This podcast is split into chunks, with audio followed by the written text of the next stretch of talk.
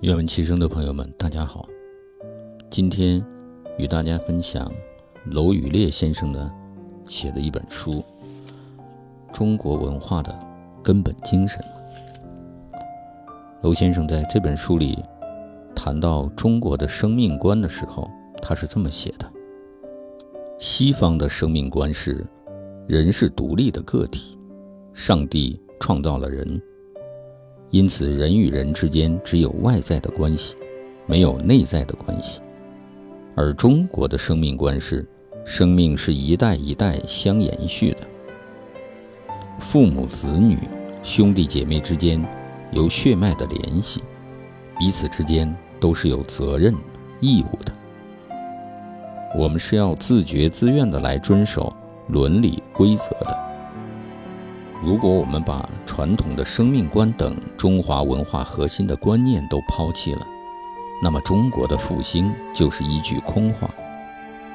中国传统的生命观是一个完整的体系，从小家到大家，从小家庭到大家族，从大家族到家乡，再从家乡到国家，都是一个整体。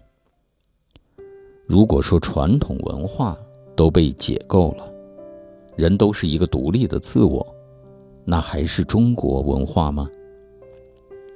娄先生还写道，在中国传统文化中，古人把万物也看作自己的同类。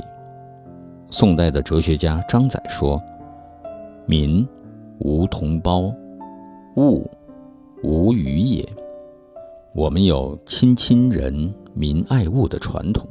亲亲是就家庭内部来讲的，然后我们将亲亲推广出去，就是老吾老以及人之老，幼吾幼以及人之幼。